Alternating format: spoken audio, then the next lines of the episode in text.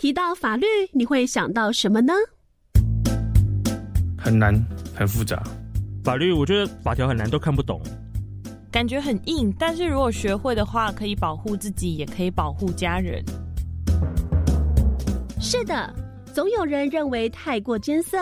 太难懂了，甚至冷冰冰。现在，让我们从法治教育开始，与法律越来越近。每周六下午三点零五分到四点钟，跟着超级公民 Go 一起成为法治素养的超级公民哦！Moskonda Mabasnava，Let's go！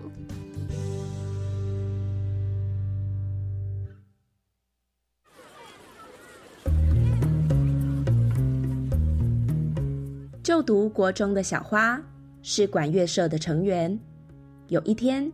小花在社团训练时，发现上礼拜才新买的器材居然又坏掉了。于是，她到负责采购的小李老师身边说：“老师，老师，这个器材坏掉了。”哎，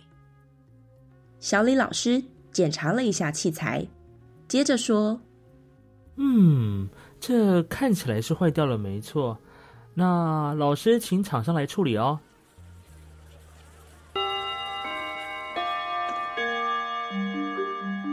下一节课下课后，小李老师把小花叫到办公室。小李老师从背包里拿出一盒零食。哎，小花，呃，谢谢你告诉老师器材坏掉的事情啊，这盒零食啊就给你了。谢谢老师。哎，不过啊，你千万不要跟社团老师或者是其他社员说啊这个器材坏掉的事情哦。小花听了，感到很疑惑。他说：“哎，为什么呢？老师，器材都坏掉了，不是应该要让大家知道吗？这样厂商才可以赶快来修理啊！”哎，这个是小事情啦，不需要麻烦那么多人，老师来处理就可以了。另外啊，这个器材是厂商赞助的，那如果让其他社员知道器材坏掉的话，那厂商可能会不高兴哦，我怕他们会取消赞助。小花听了。心里觉得有点怪怪的，他一边想着，一边慢慢走到社团办公室，刚好看到社长在做社团的例行器材保养跟盘点，嘴里嘟嘟囔囔的说：“怎么少了一件器材呢？”于是小花就把刚刚发生的事告诉了社长。哎，社长，社长，我跟你说哦。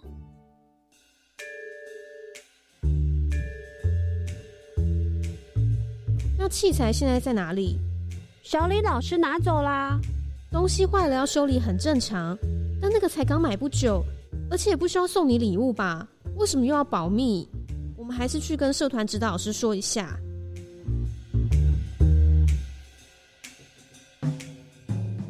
社长跟小花把器材坏掉的事情告诉了社团指导老师，社团指导老师听了，马上感觉到事有蹊跷。便向上呈报，最后发现小李老师收受了厂商的回扣。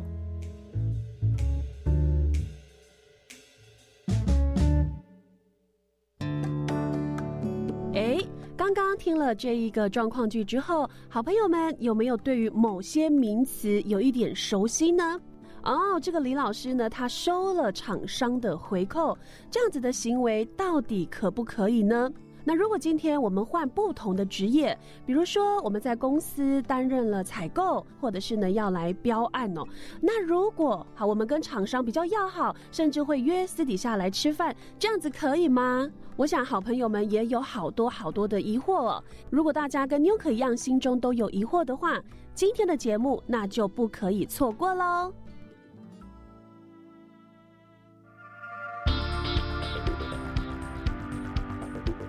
各位听众朋友，大家好，欢迎收听教育广播电台，每周六下午三点零五分到四点钟，超级公民购节目，我是主持人 Newcom。时间呢来到了一月十三号礼拜六。那在今天呢，好，其实我们还是好要跟许多好听众朋友们打声招呼，好，因为今年超级公民购呢，我们是一个全新的制作团队。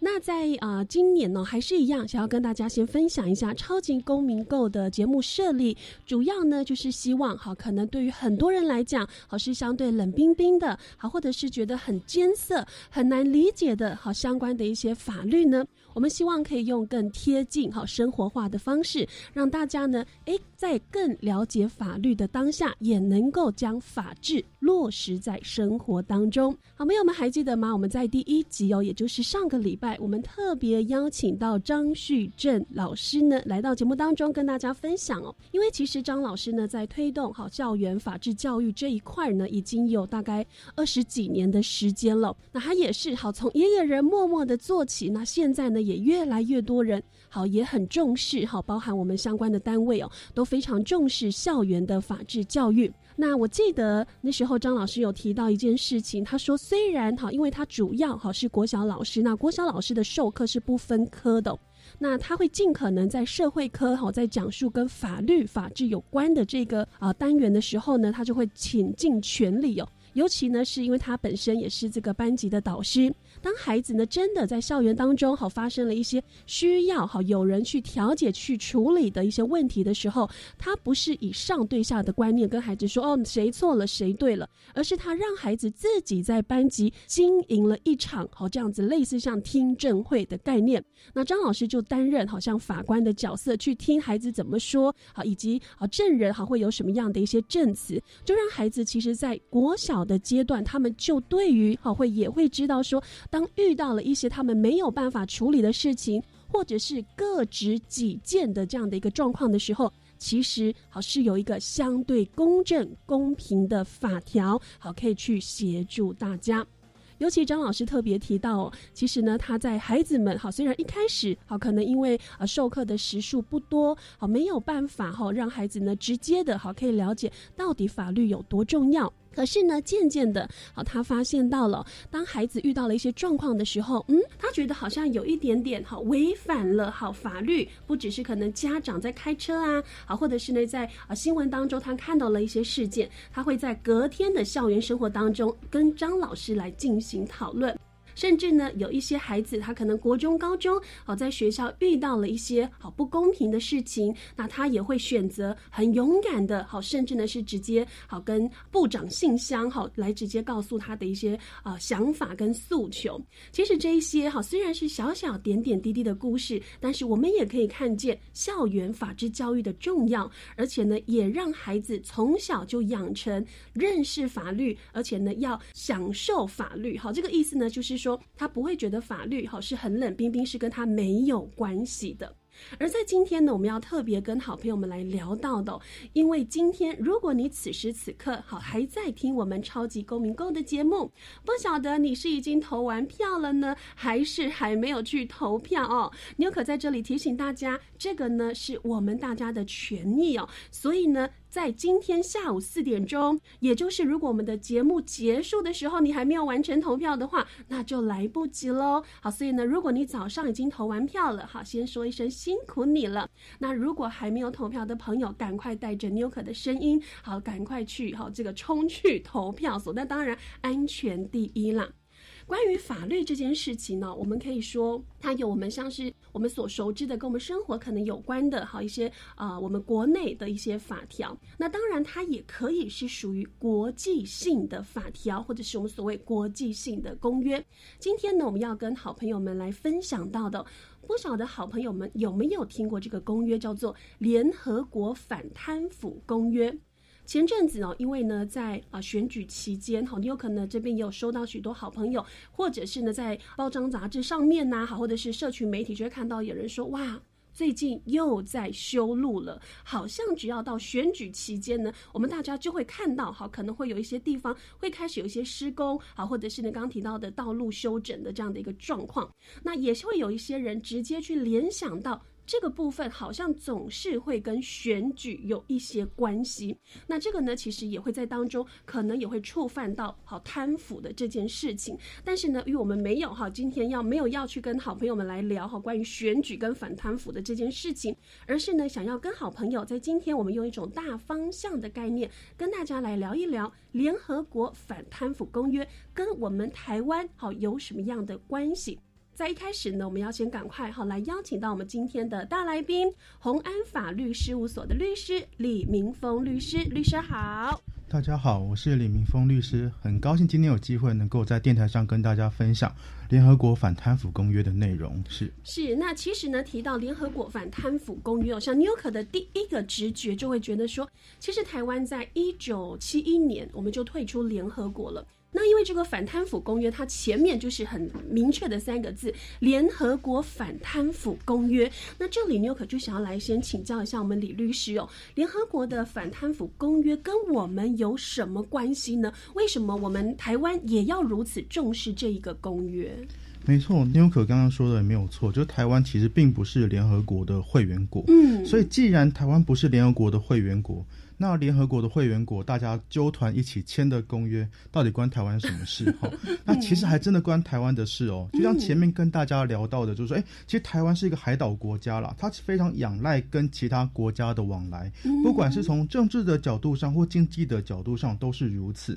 那联合国又是目前世界上最大型的国际组织之一，就世界上多数国家达成的一个共识吼，如果只有我们台湾比较特立独行，不愿意遵照其他国家已经定好的游戏规则来进行的话，那台湾在世界上就。更有可能会被排挤，可能会更难参与国际事务。那反贪腐公约里面的内容，对于我国的政治风气其实也是有非常大的帮助的。台湾也有很多的公司会跟国外的公司来做生意，这时候也常常会被要求说要遵守联合国反贪腐公约的约定。这也是为什么反贪腐公约跟我们的关系其实是非常的密切的。那不过呢，大家可能不知道的是。联合国的公约在签订生效的时候，其实会需要由各会员国完成公约的签署，然后把签署后的公约放在联合国的秘书长这里。但是因为我们不是会员国嘛，所以实际上要联合国公约对于台湾不会想当然的发生效力，而会需要立法院另外制定相关的法律，才能使公约的内容对台湾本地发生效力。那我们还有另外制定一部法律，叫做《联合国反贪腐公约的施行法》，来正式承认反贪腐公约的内容的效力哦。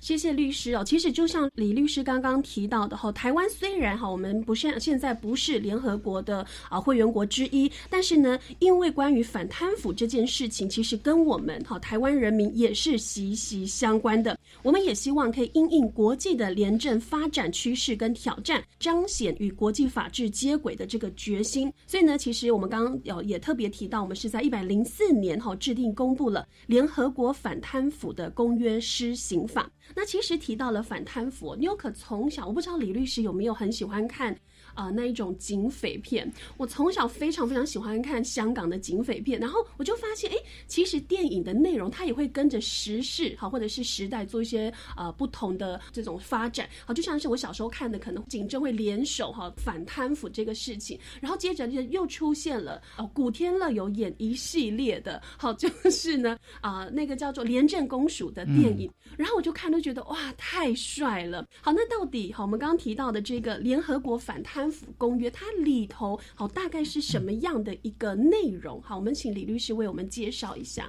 好。大家可以从公约的名称就给顾名思义了，这是联合国的各会员国为了反对、避免跟杜绝贪腐行为所共同订定的公约。那之所以会有这方面的共识呢，也是因为考量到贪腐行为其实已经不是一个国家又或者一个地方的影响而已。嗯，尤其在现在国际化的浪潮之下，哈，全世界各个国家都会有非常大量而且深度的往来跟合作。那因此，如果某个国家它有个贪腐行为产生，有很大的可能会影。影响到全世界的其他国家，甚至贪贪腐行为所得到的一些不法利益、不法的金钱，为了避免被查获，也会想方设法的移转到其他的国家。因此各个会员国都同意要进行国际的合作，来避免贪腐、打击贪腐，甚至要追回贪腐行为的一些不法的利益，所以才会有联合国反贪腐公约的诞生。不过，嗯，说到这里了，还是需要先跟大家说明的地方在于说，吼，联合国反贪腐公约其实主要是要求各会员国对于公部门以及私部门应该建立反贪腐的具体措施，比方说要确立说，哎，公务人员的行为准则啦，建立揭弊者的保护法案，避免不法所得有移转或掩饰的行为。所谓不法所得的移转或掩饰的行为，我们通称叫洗钱啦。好，如果台湾有人违反了联合国反贪腐公约，哎，那有个问题来喽。检警单位可不可以直接拿联合国反贪腐公约的内容来起诉跟追诉这些罪犯呢？法院可不可以用联合国反贪腐公约的规定来直接下判决？实际上都是不行的，因为联合国反贪腐公约是各会员国之间的公约。那如果说真的要到后续对于罪犯的处罚，实际上是要求各个会员国自己来订立相关的法规来处罚这些犯法的行为。我们台湾其实就有刑法啦，以及贪污治罪条例等法律的规定，在处罚这些犯罪哦。好，那其实就像是我们刚刚啊李律师提到的，因为台湾并不是属于联合国的会员国之一，所以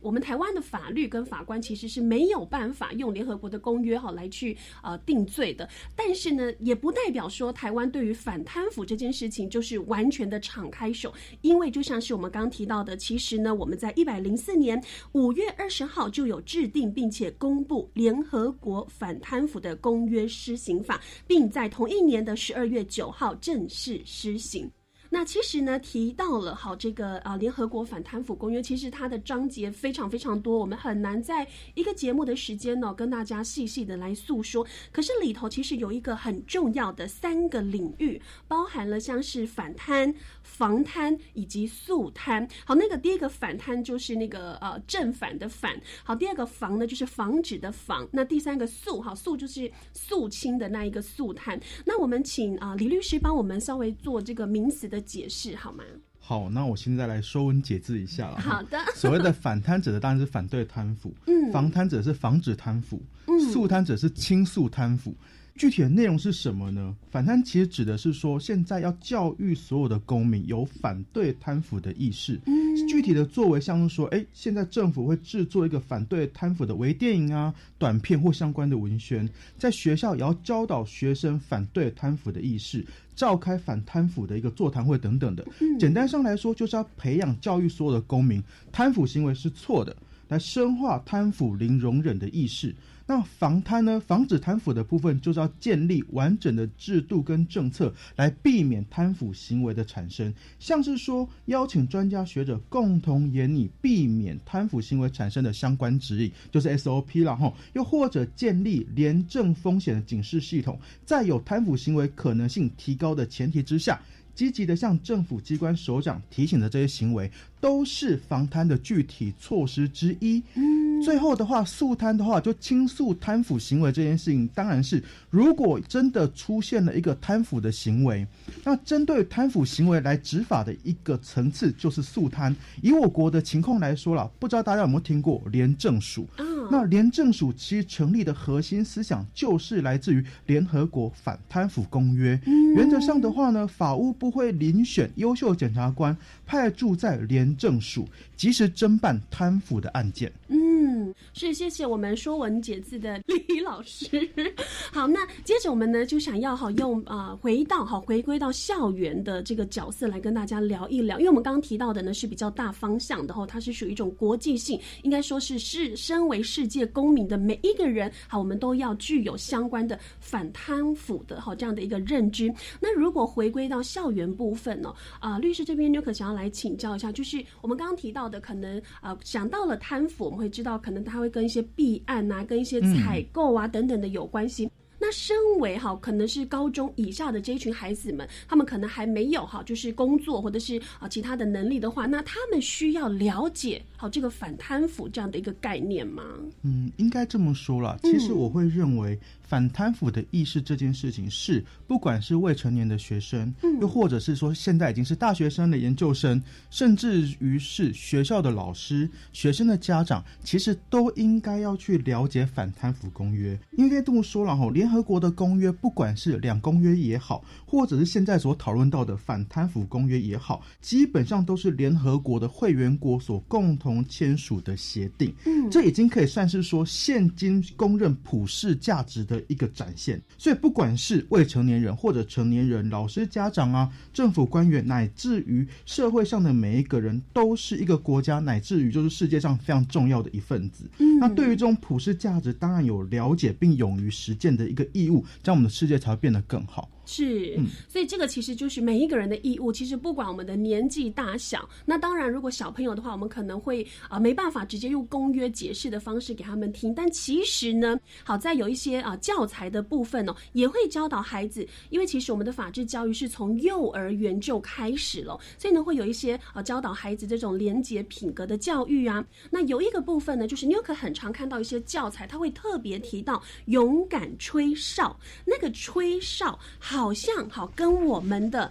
接臂者保护法好跟这个吹哨者保护法好，它呢两个是一样的吗？还是它是比较它是大概是什么样的一个概念呢？那我这边也简单的说明一下了哈。其实接臂者也就是我们俗称的吹哨者，那基本上接臂者保护法跟吹哨者保护法的内涵其实相近的。那目前我们讲，目前我们国家在法律。呃，案件上面的情况来看的话，其实已经有一个初步的法律草案，正式的名称，我们目前国家用的是《揭弊者保护法》。好，那之所以说是。这个草这是个草案，就是说，目前立法院其实针对于接弊者保护法还没有正式审议通过，目前还有待于立法委员哦就草案的内容审议之后通过了，经过总统公布才会正式发生这方面的效力。嗯，那之所以为什么要定定这方面的法律规定呢？其实大家可以试着思考一下，如果现在我们亲眼的目睹了，就是有有违反公平正义跟贪腐的相关行为出现，那我们想要出来检举的话。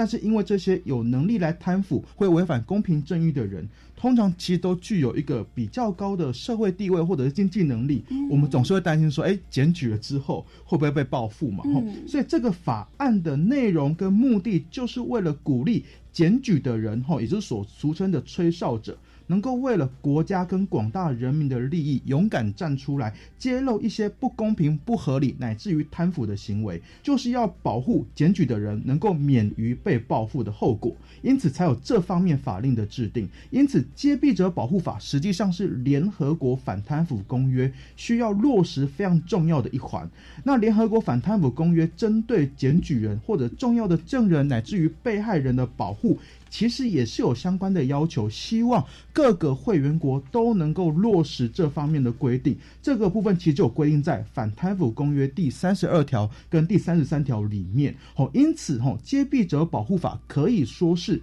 反贪腐公约内涵的落实。嗯，其实呢，刚刚我们李律师提到的哈，这个不管是我们所谓揭弊者保护法，或者是吹哨者保护法。我们刚刚有先跟好朋友们聊到的，就是以国小、国中、高中的学生，对于他们而言，反贪腐公约到底有什么样的一个呃意义，或者他们必须要知道的哈一些规范。但其实我们接着呢要跟大家聊到的，就是如果是已经一个成年的大学生或者是研究生，他也有可能在日常生活当中会碰到，好像是啊反贪腐公约的一些相关的议题。好，比如说我们知道像有一些大学生、研究生，他们可能会在进行研究专题呀，好。特别是可能跟法律、政治或者是国际事务相关的主题，这个时候呢，他就必须要具备好这个反贪腐公约的相关内容的一些啊基准。那如果是参与实习的话，有的时候呢可能会被安排在政府机构，那当然呢也有一些是在非政府组织或者是国际机构工作，而这个时候呢也有可能会接触到反贪腐哦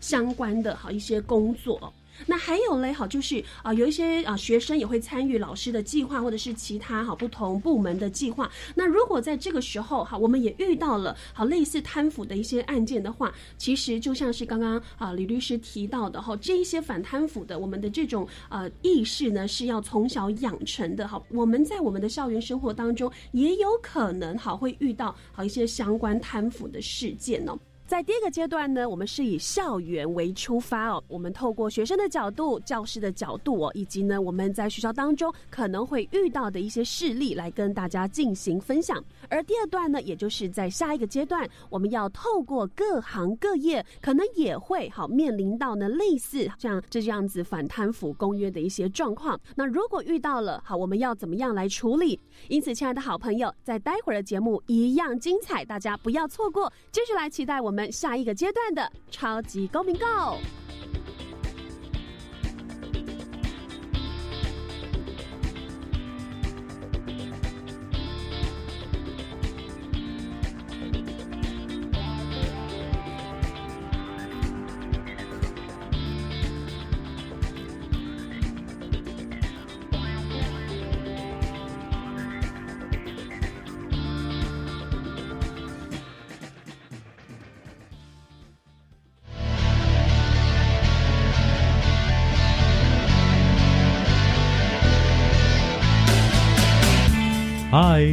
我是乌巴克。Live 声音实验现场节目在每周一晚上十一点到十二点播出，将邀请创作音乐人、街头音乐表演者来到节目当中，跟你分享音乐的创作理念及旋律故事。期待与你在 Live 声音实验现场节目见。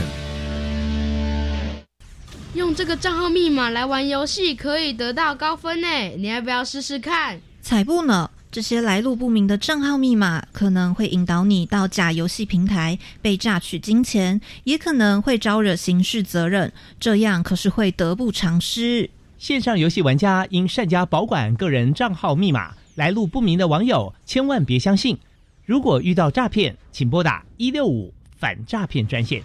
以上广告，教育部提供。同事有人收到一则国道通行费欠费简讯，点连结刷卡缴费，被盗刷了三万元呢。收到没有车号而且带有缴费连结的欠费简讯，千万不能点开连结。像我因为有申请电子账单，有欠费会用电子邮件通知，再也不用害怕被诈骗讯息干扰哦。慎防通行费诈骗，请小心。申办 ETC 电子账单，免受诈骗讯息干扰。详情可洽客服专线零二七七一六一九九八了解。以上广告由高工举提供。我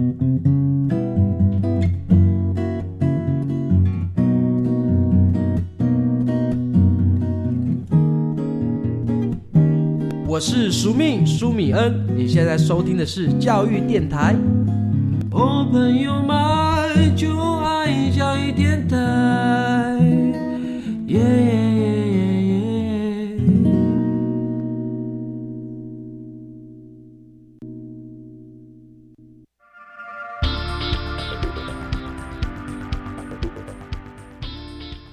好朋友们再次回到超级公民购节目现场，我是主持人 n i k 今天呢，我们的大来宾是来自宏安法律事务所的李明峰律师，律师好。大家好，我是李明峰律师。是的，我想呢，对于律师来讲哦，来跟好朋友们聊联合国的反贪腐公约，哦是一件很正常的事。但是我想也有很多听众朋友跟妞可一样，现在脑袋中呢都在打结哦。好，但是没关系，好，对于好比较可能啊艰涩，或者是我们觉得好像跟我们的生活没有那么关系的法律，其实当我们去了解它，去触碰它之后，我们就会发现它其实是相对有温度的，而且呢，它是在保障每一个人的基本权利最重要的靠山。所以没关系，不要害怕，我们一起来学习。那其实呢，我们刚刚哦，在啊休息之前，牛可也有特别的提到，呃，我们这边整理了许许多多的案例哦，就是希望可以用更生活化的方式，让大家了解为什么反贪腐公约如此的重要，而即使呢不是身处在联合国会员国的台湾，也如此的重视，我们已经有一个大概的一个想象了。那在这里呢，妞可其实呃很想要请教一下律师哦，因为也就像我们刚刚有特别提到这个揭弊者保护法，其实呢在啊民国一百零一年的时候，当时我们的廉政署就有委托好国立政治大学来办理了机关组织内部的不法资讯揭露者的保护法，那个算是第一次哈有这样子的一个呃立法的研究案。那一直到一百零六年十一月呢，好跟廉政署哈廉政署呢就来办理了吹哨者保护法的法制研讨会，那总共有两个场次，一直到最近哈一百一十二年的七月，法务部呈报了揭弊者保护法草案，哈是公司合并版，那并且呢送行政院审查。那其实我们刚在啊听到我们李律师跟我们分享，其实揭弊者保护法它就是要去保障，好当我们看到了不公不义的事情，我们勇敢的去揭露的时候，但是当然我们的身心安全哈也要被顾及到。那其实对纽可而言，我会觉得这是一个很直接的关系，而且我觉得他应该就是要赶快立法。立法它是会需要很长很长的时间跟讨论吗？吕律师笑了，他一定觉得我问了一个，但是我真的会想要知道说，我们其实大家都知道它很重要，那为什么他没有办法赶快立法呢？其实立法的速度有很大一部分的程度会跟政治因素画上关系。当然，大家越重视的议题，越在乎的议题，在立法的速度上面就有可能会越快。当然，就是说，其实我觉得这个换个大家换个角度也可以想想看，如果我们现在为了贪图一个法令的快速通过而通过了。一部有问题、有矛盾、有 bug 的法律，这其实某种程度上面对于国家的危害不会比较少。尤其在法律在适用上的过程之中，有可能会遇到更多新的问题。而以个人的看法来说，会认为一部完整完善的法律在适用上面反而会是对整个国家跟人民会是比较有利的状况。尤其我的职业是律师嘛，所以对我自己来说，如果我在工作的时候，我在帮呃。大家争取权利的时候，这时候的法律上的规定其实有一些问题跟矛盾。其实我们有在争取的时候，也会有点有心无力，因为法律上定了就并不是这么的完整，就不是这么的完善。是很多时候的认定就要变成是由法院去做后续的判断跟考量。嗯，这对大家就不是一件好事。嗯，所以欲速则不达啦。好，妞可知道了哈，因为呢，越是重要的事情，其实我们更要全盘性的哈来去做考量。好，那在这里呢，妞可接着哈就要用比较多好案例的部分来跟大家聊一聊。在刚刚呢，好，我们啊聊到的部分哈，就是以学生哈，不管是我们好大专校院以下的孩子，或者是啊大专生、研究生，我们其实在我们的生活当中有一个最重要的就是法治素养哈，从小开始。所以呢，当我们具有这样的一个观念的时候，我想呢，我们不只是会对反贪腐哈，应该说我们对任何跟法律有关的事，我们其实呢也相对啊会比较好，不会去呃惧怕面对它。那在这里呢，妞可想要来请教一下我们李律师，因为律师是法律学系相关毕业，而且其实你就是从事法律的工作，所以你可能在工作职场上面很长哈，或者是你也有哈遇过跟啊反啊贪腐和有关的一些案件。那您自己在求学的过程当中，你对于贪腐的意识是什么时候产生的呢？其实不会严的说，大部分其实在大学的时候，对，因为以因为以前呃，应该这么讲，在我那个年代了，哦，那时候其实公民课针对法律的内容其实并没有太多的着重，所以我反而觉得现在小朋友蛮幸福的，他们在很小的时候就能够先接触到、了解到这方面的内容。是，所以以前我们我在念书的时候，有时候看到可能是不知道好几届之后的学弟，他们的公民课本上面针对法律名词的使用。甚至快跟我们大学教科书几乎是差不多。等级的内容，所以这件事情我们会觉得现在的学生真的很不容易，这么早就开始接触这方面的讯息跟资讯。是我记得在第一节，就是上礼拜张老师有特别提到，其实现在的学生真的是相对幸福啊，尤其呢是在教育部在推行相关的一些法治教育的课程里头的素材，其实会针对不同的孩子，就像是可能幼儿园的孩子，我们没有办法给他们看一本书，但是我们会用戏剧的方式去展演，让孩子从小哈就知道法律的重要。而在这里呢，纽可也想要好来，也要呼吁，或者是也要来提醒我们，如果是啊，身为学校老师的啊这些好朋友们，其实呢，我们也有责任呢，好要跟孩子们来分享关于反贪腐公约。那当然，我们可以去啊，针对不同级别的孩子哈，去做一些课程内容的调整。那重点呢，就是因为其实现在在校园当中啊，我们有具备一些好相关的法律的这些条件之外，像有一些教师啊，他是需要一些呃代理这种行政工作的部分，所以他可能也会碰触到，包括学校管理层可能会有一些啊贪污或者是学术不正当的行为，以及包含在学生之间可能也会存在的一些贪污行为哦，比如说像是学校管理阶层的不当使用资金啊，啊，或者是呢教师有影响学术评估的不正当行为，啊，像抄袭啊、伪造数据等等的部分。好，所以其实好，我们就像回归到一开始提到的，每一个世界公民，我们都有必要，并且呢都有责任去了解法律的重要，并且落实在生活当中。那其实，在校园当中，重要的主角哦，除了学生、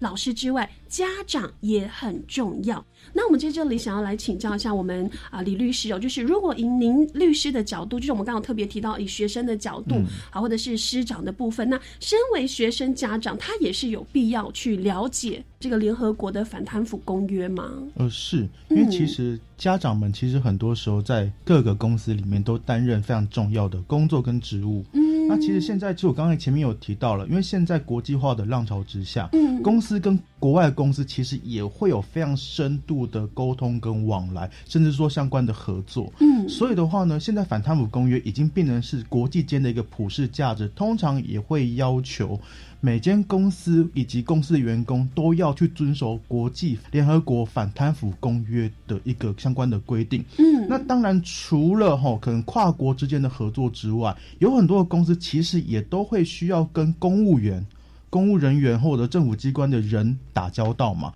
在这个时候的话，如果说您对于反贪腐公约的内容有相当的认识，遇到一些不合理的情况产生的时候，您才知道原来这是不合理的，我们应该去拒绝，并且哦向相关的政风单位或者是检警机关去做这方面的反应。嗯，嗯是。那在这里呢，牛可就要跟好朋友们透过一些案例后来请教我们像我们的啊李律师。好，就是关于反贪腐公约。的部分，如果我们现在有许多听众，好，或者是呢，我们有许多的家长，他本身是公务员的话，那我们知道呢，如果有的时候遇到了哈，有些人他要贿赂哈国家公职人员这样的一个情形，请问他会受到什么样的责罚呢？首先呢，哈，我们因为我们今天主要讨论的是联合国反贪腐公约，嗯，那我是先跟大家说明一下，其实这种行为在联合国反贪腐公约里面第十五条已经有很明确的说明，这属于刑事犯罪的范畴。那其实我们国家的刑法针对于行贿的人。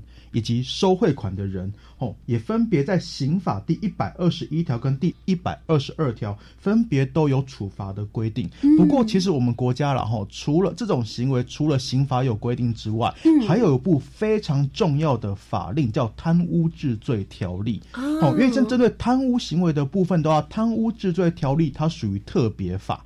那其实，在法律有个非常简单的 A B C，叫做特别法优于普通法的一个理论了哈。原则上，如果说针对贪污的这件事情，已经有个特别法存在，当然优先于普通刑法的适用。那贪污治罪条例针对这种行为，就是有行贿跟收汇款的这种行为，在第五条跟第十一条也设有相关的规定。针对于贪污受贿的公务员，刑事责任其实非常的重的，有可能是七年以上有期徒刑。那针对于行贿的人，哦，就你本身不是公务员，但是你对公务员行贿的部分，嗯，最重也有可能会判到七年有期徒刑哦。哇，哎，请教一下李律师，刚刚提到的特别法，它是针对公务员身份吗？贪污治罪条例的部分，它其实主要针对是贪污行贿的这件事情，所以它里面处罚的对象除了你本身是公务员之外，也包含针对于对公务员行贿的人。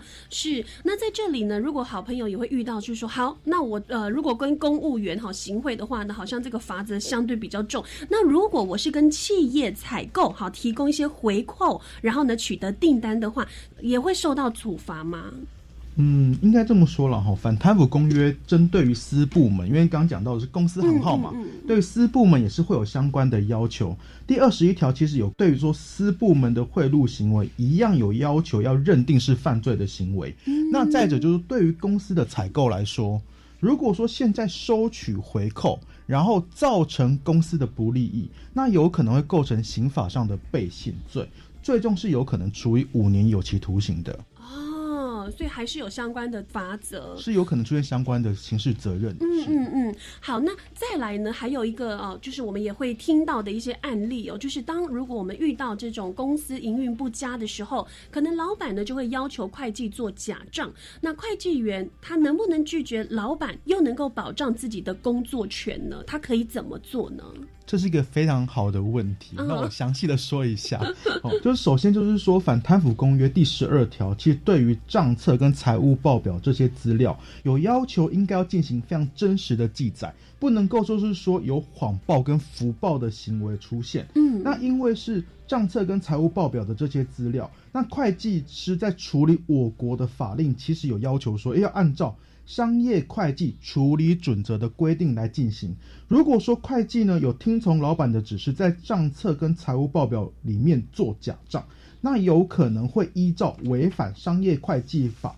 第七十一条跟第七十二条的规定，最重处以五年有期徒刑的刑事上的责任。所以说呢，如果老板真的要求你要做假账，可以直接告知老板，这会违反商业会计法的规定，并同步保留相关的联系记录，像是说电子邮件、赖对话记录，甚至是录音录影的档案。那老板听完之后，如果还是非常坚持你要做假账，这时候请务必拒绝做假账的要求，因为这方面实务上面其实有蛮多的会计人员因为听从老板的指示，没有如实的处理账册跟财务报表。因此被法院判刑的案例哦，这非常的多，所以真的不能够因为担心说，哎，工作权受影响，就配合老板不合法的要求，因为一旦配合了，那可能影响到的就不只是工作权，而有可能惹上刑事官司，面临牢狱之灾。那如果说老板也因为说你拒绝配合做假账，想要解雇你的话，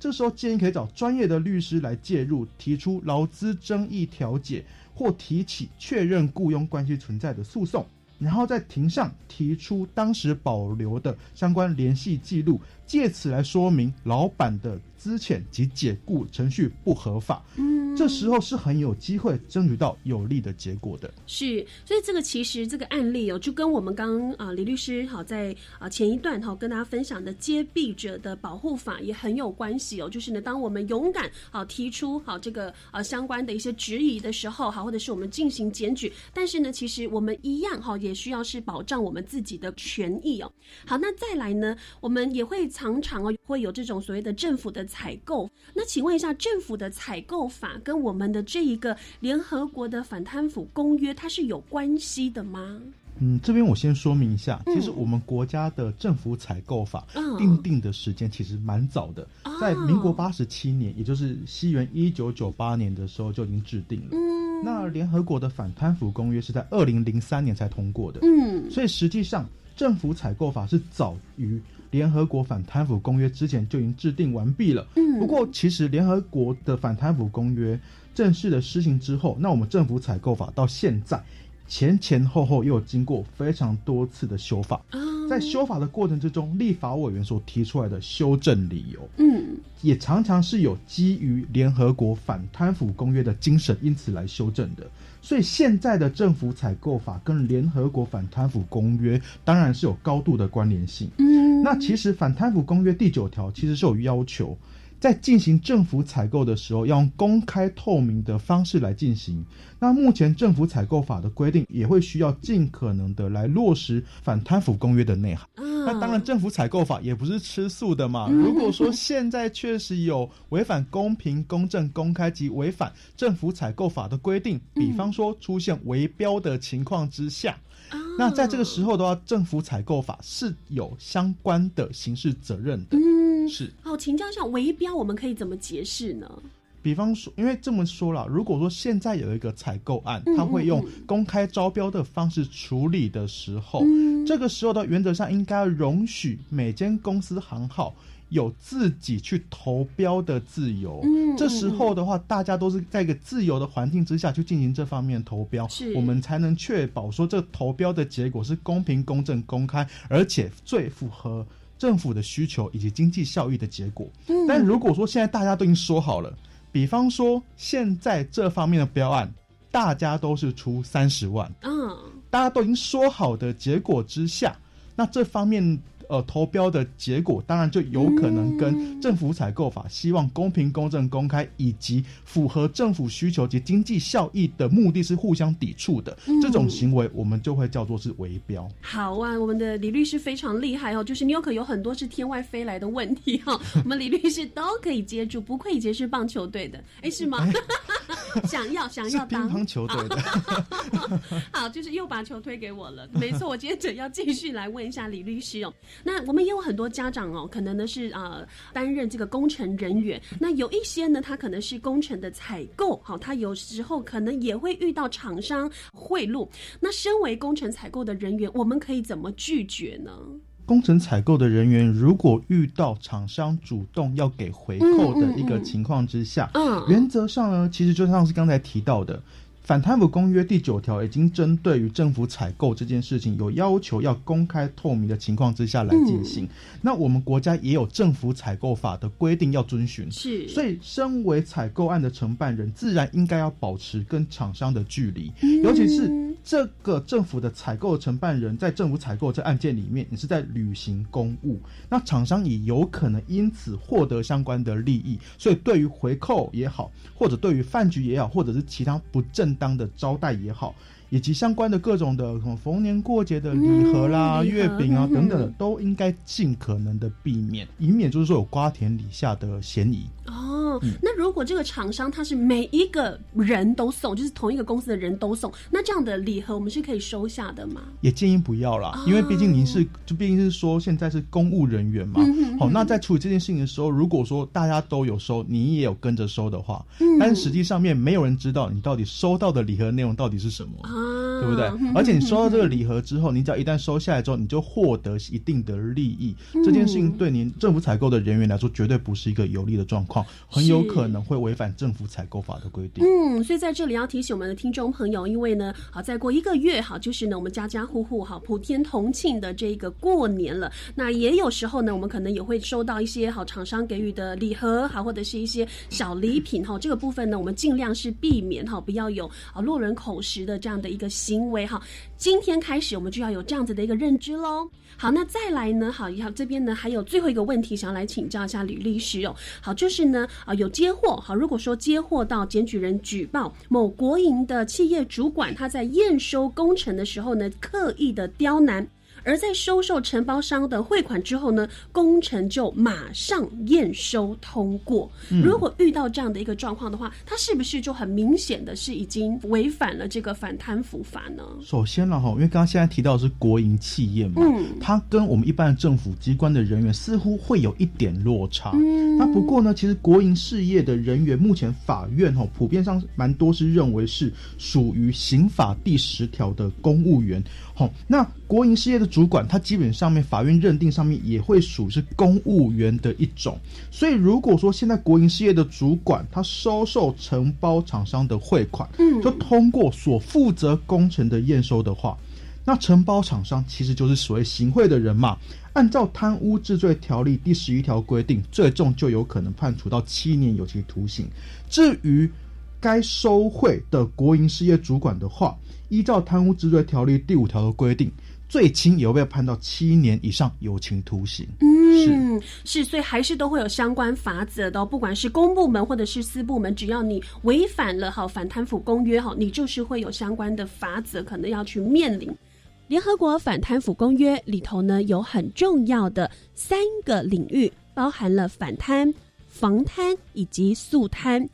所以，亲爱的好朋友，每一个你都非常非常的重要。在刚刚呢这一段时间，我们有没有觉得好像上了一课呢？可能我们很多人认为离我们好远好远的联合国反贪腐公约，其实啊，我们每一个人都有知的权益，因为呢，我们都是共同生活在世界的世界公民。而针对孩子的部分，我们也知道，当孩子问我们什么叫反贪腐公约，还有呢，将廉洁诚信以及贪腐零容忍这样的意识，好纳入在孩子相对的敏感度当中，我们也能够建立孩子成为真正的世界公民。休息一下，再回到节目现场。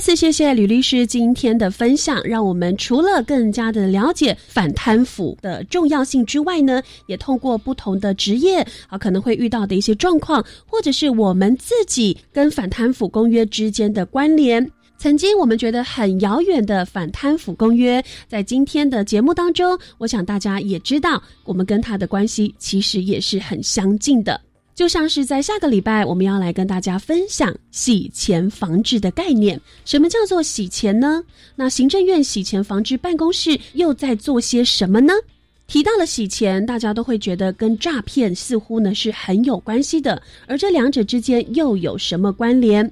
在下个礼拜，我们会好好的来跟大家进行分享跟讨论，因此记得要持续锁定每周六下午三点零五分至四点钟《超级公民购》，我们下个礼拜见了，拜拜。